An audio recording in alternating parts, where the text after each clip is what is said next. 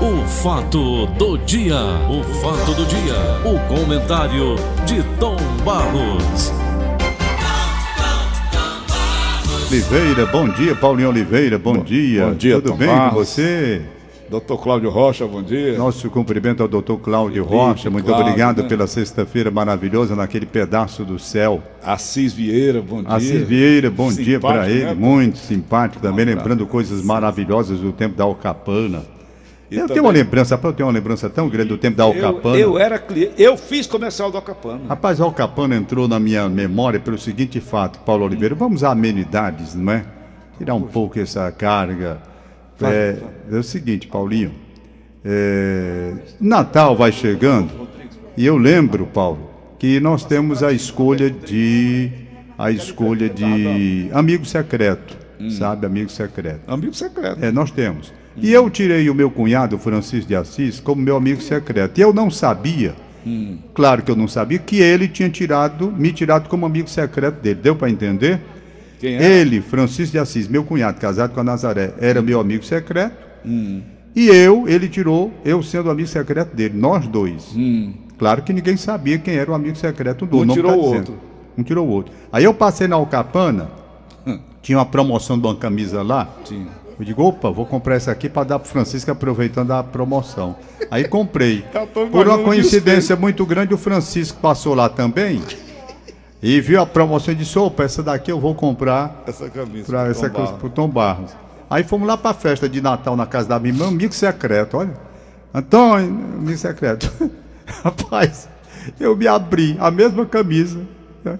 Quando eu vi, eu digo, Francisco, foi lá dar o capana.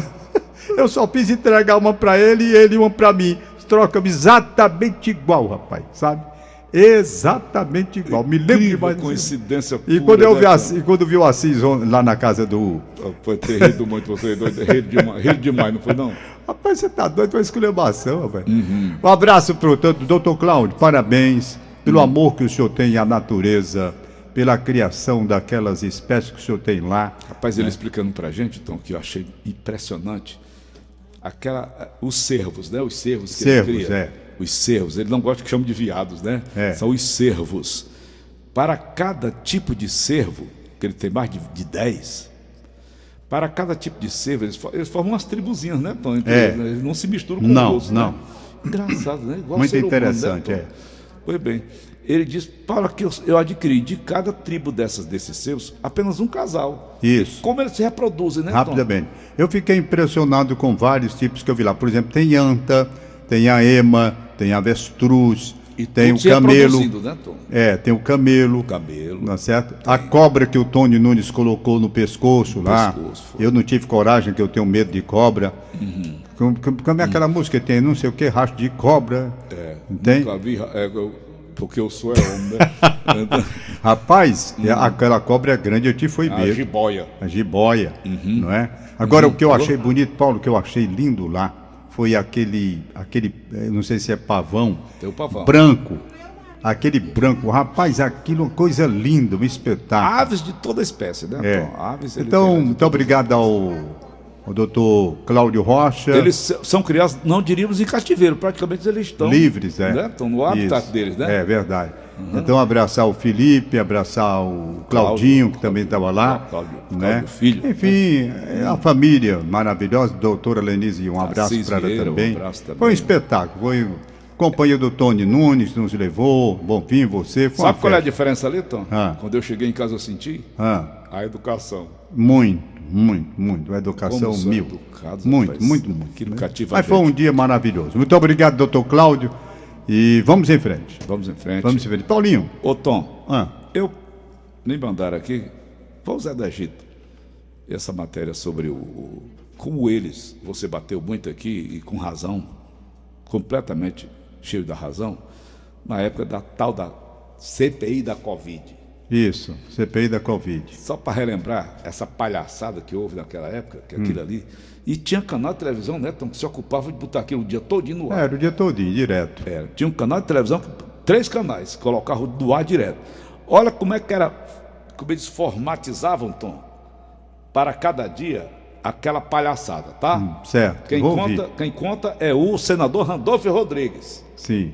Ouça. O senador saltitante revela como eram definidas as estratégias da CPI do circo. Assista. Nós chegávamos de, em Brasília na segunda-feira. Aí tinha o que a gente chamava de bacalhau do Omar. Entendeu? bacalhau do Omar. Porque a gente ia pra casa do Omar definir a estratégia da semana da CPI. Tá? Reunia. Eu sei que, rapaz, bacalhau do Omar no primeiro dia, foi, primeira segunda-feira, foi, foi bacana, né? Pô, O Omar vai ver isso. Vai, vai lá, vai, Omar. Ah, Vai lá, vai lá, né? Pode perde o amigo, mas não perde a piada. né? Vai lá, vai. Na primeira segunda-feira da CPI, foi bacana o bacalhau do Omar. Na segunda segunda-feira, pô, bacana, né? Na terceira segunda-feira, de novo. Na quarta segunda-feira, rapaz, aí foram três meses de bacalhau do Omar. Porra, mas nem fazer um churrasquinho, né? Ô, Omar, compra uma linguiça. Aí é o seguinte, aí a gente prorrogou a CPI. Mais três meses do Omar, seis meses. Fala, Tom. Pois é. É assim que funciona o Brasil, na galhofa, sabe? Com outros interesses. Rapaz, nós estamos precisando de homens sérios neste país para conduzir este país. Nós não podemos ouvir como acabamos de ouvir, tudo uma, pro- uma programação na base, sabe, do desrespeito, tudo levando na troça, na brincadeira, sabe, a piada. Não é um assunto muito sério. Eu, quando vi, Paulo, e disse aqui, nem gostaria mais de falar sobre esse assunto. Quando eu vi a presidência, a relatoria da CPI, ali, meu amigo, eu já desisti de acompanhar, porque não vi uma coisa capaz de trazer para o povo brasileiro, sabe, um comportamento idôneo dos seus integrantes. Não tinha. Tá aí, a- tá aí como era que era feita a coisa, né? Tudo na base de bacalhau, brincadeira. Não é assim, não. Gente, nós estamos precisando. Paulo, eu estava pensando comigo mesmo, sabe? Nós estamos precisando de um estadista. Nós estamos precisando de um homem que deixe para lá todas essas mazelas, essas coisas negativas da direita e da esquerda e passe a conduzir o Brasil num caminho novo, um caminho de respeito, sem o ódio, sem os extremismos, porque isso é que está prejudicando. O Brasil ficou de repente simplesmente a olhar a disputa das extremas. O extremismo de um lado e do outro. É a extrema esquerda e a extrema direita.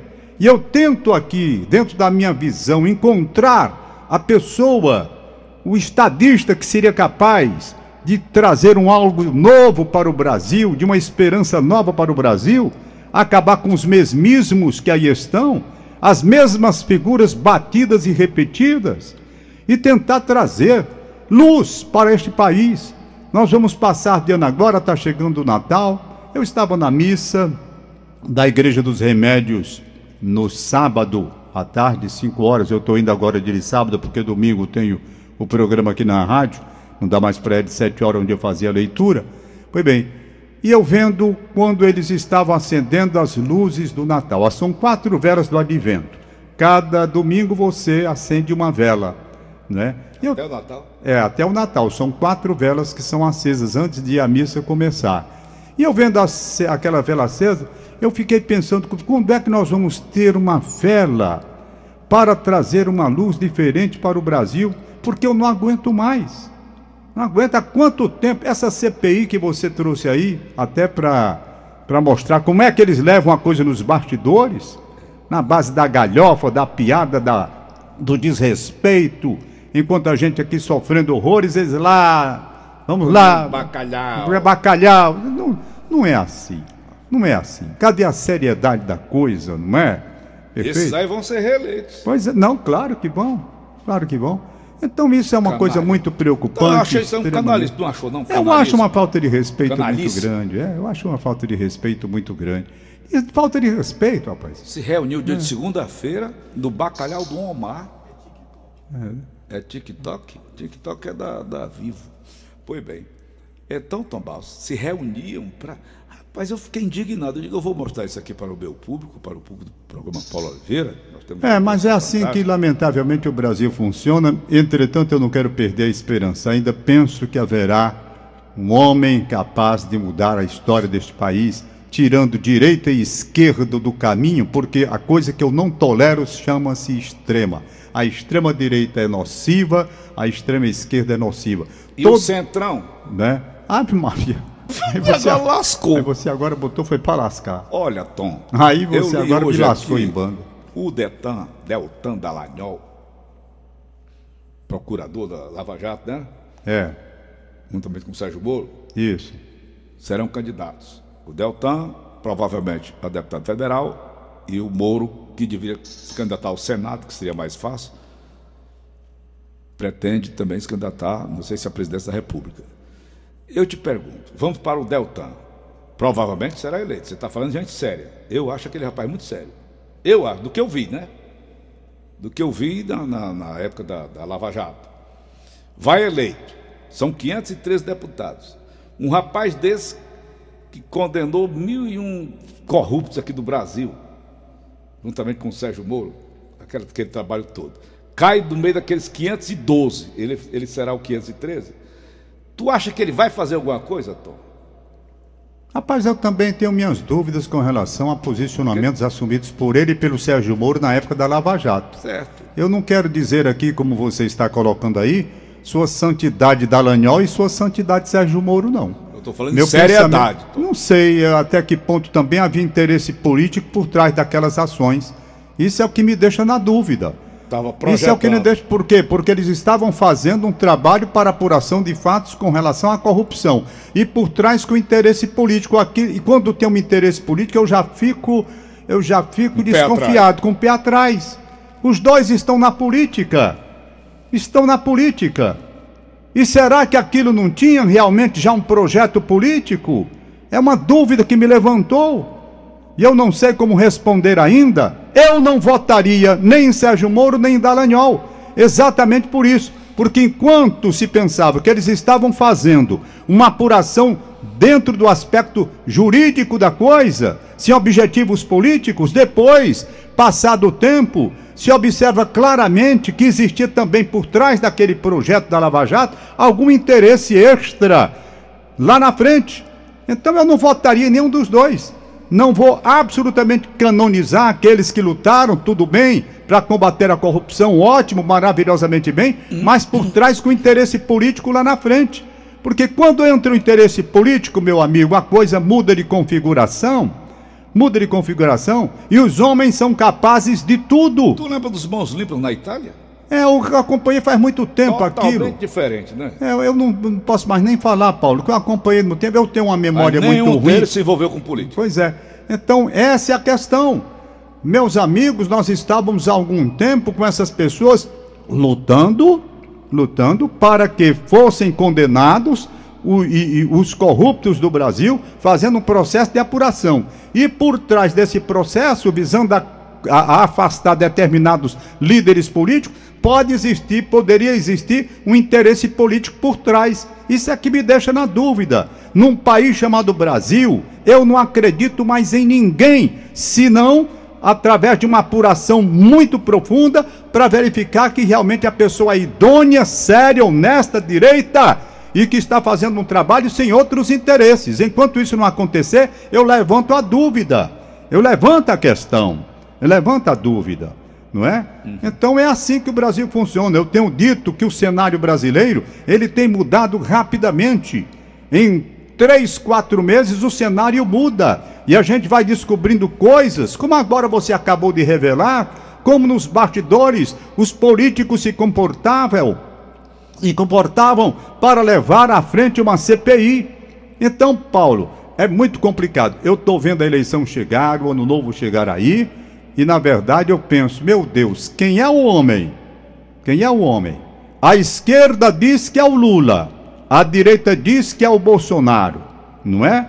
A direita diz que é o Bolsonaro. Os dois nomes que estão aí. E eu à procura de um outro nome que fosse capaz de arregimentar este país e afastar as extremas e conduzir o país com seriedade sem esses interesses de, de, de, de, de, aspectos ditatoriais de esquerda e de direita. Então era o que eu gostaria de ver. E até agora não estou vendo. Temos Isso traz inquietação. frente, né? O período de uma gestação. É, pouco Hein? tempo. Paulinho, deixa eu falar aqui. Fala. Olha, Hum. eu. Quando, do forró, quando, hein, quando o Rafael estava com aquele problema da vacinação, que queria mandar ele, ele doente, muito doente aqui, e queria mandar que o cara fosse vacinado no interior, se lembra? Lembro. Nós conseguimos resolver o problema. Tranquilo. Falamos aqui, pedimos, tá? foi muito difícil. Hum. Mas ele conseguiu pegar a terceira dose aqui, estava com problema no coração e queriam que o rapaz viajasse para o interior para tomar a vacina lá. Né? Hum. Coisa absurda. Pois bem. Aí então, o Helder, ele está, ele está com um problema que eu já citei aqui, Você falou sexta-feira. falei sexta-feira, e eu ontem estive com ele lá no Caravelle.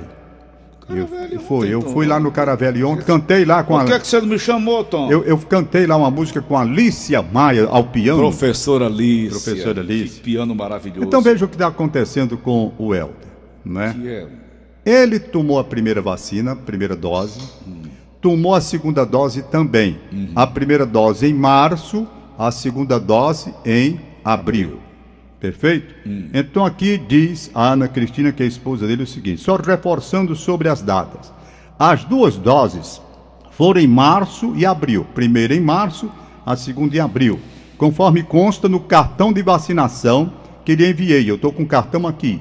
Não se sabe por que eles registraram a primeira dose na data certa e depois duas doses no dia 1 de novembro como segunda dose. Nessa data ele ainda não havia tomado a de reforço, que só Deus sabe quando e quando será registrada. Ele já tomou de reforço no- em novembro e não foi registrada. Então qual, qual a bronca? Você pega o cartão dele que eu tenho aqui, então tem o seguinte: tem a primeira dose tomada, perfeito? Ok. Agora, na data lá embaixo, eles colocaram uma dose e outra dose na mesma data. E aqui está o erro. Está aqui. Covid-19 Coronavac, né? Coronavac, Unidade Básica de Saúde de Aracoiaba. Ok, ele tomou lá. Que dia? Aqui consta 0109-2021, certo? Isso. Ok? Aí vem, seguinte.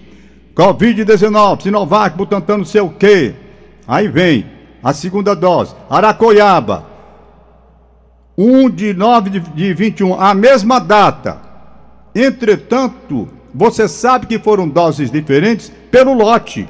Porque na- no primeiro lote é o lote 210060.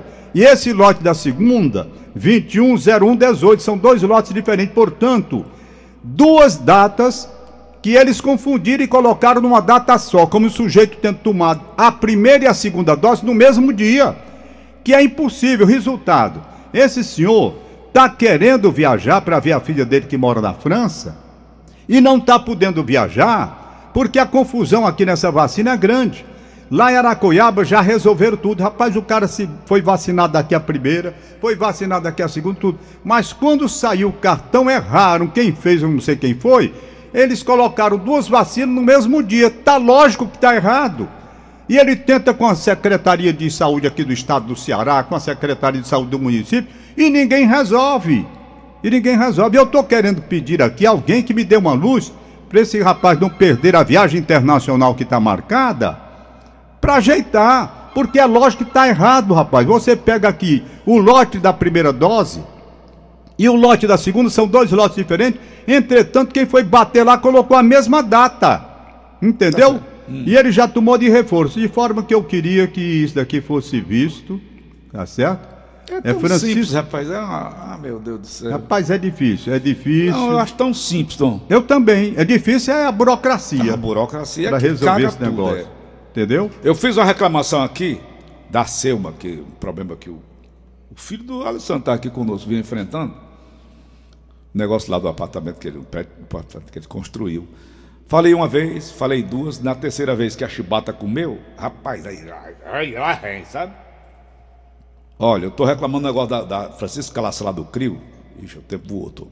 Calaço lá do Crio. Eu tô reclamando há mais de dois meses. O Crilton, ele fica ali na Francisco Calaça, pertinho da Francisco Sá. Eu sei onde é. O Álvaro Wayne. É. Aquele trecho do Crio é só uma mão. Aliás, é só um trecho, é só um, quarteirão. São duas mãos para você chegar no Crio. Vai e vem. No entanto, essa mesma Francisco Sá, quando ela atravessa a Francisco Sá, é uma mão só. O que é que eles querem lá do Crio? Só uma mão. Que entre ou que saia. E é o correto. É o correto. É o correto. É só um quarteirão. Quando eu meto a chibata aqui, aí, não, tinha que ter do. Tá aí o Tom Barroso mandou uma besteira que eu acho. Esse negócio aqui da vacina. Rapaz, é uma coisa absurda um negócio desse. Pelo Eu quero amor de saber se alguém vai res- resolver. O rapaz não vai perder a viagem internacional dele. Tá Como bom. é que pode? Um alô, mande um abraço para o seu ouvinte diário, o seu João Batista de Lima, que vai aniversariar no dia 24. Parabéns. É, De 78 anos, grande torcedor do Fortaleza Esporte Clube. Foi a Alicia, a Alicia Maia que mandou esse recado aqui. Até grande lá- pianista. Até lá nós temos bastante tempo, Pois professora. é. Vigilante, ah, daqui não. E eu, Inês Cabral, aqui rapidamente o que ela mandou, os dois aniversáriozinhos do dia. Do que- não, vi não. Tô Crescêncio. Professor Enéas Diógenes Filho, em Camusim, um abraço, Enéas.